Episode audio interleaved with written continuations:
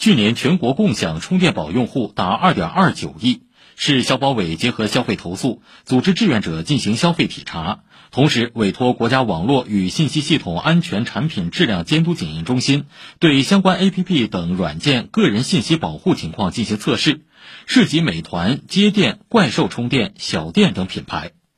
昨天发布的消费体查报告显示，部分共享充电宝的费用竟然贵过特斯拉充电，共享充电宝好借难还、收费不合理等问题凸显。此外，部分品牌还存在涉嫌过度收集、传输个人信息等问题。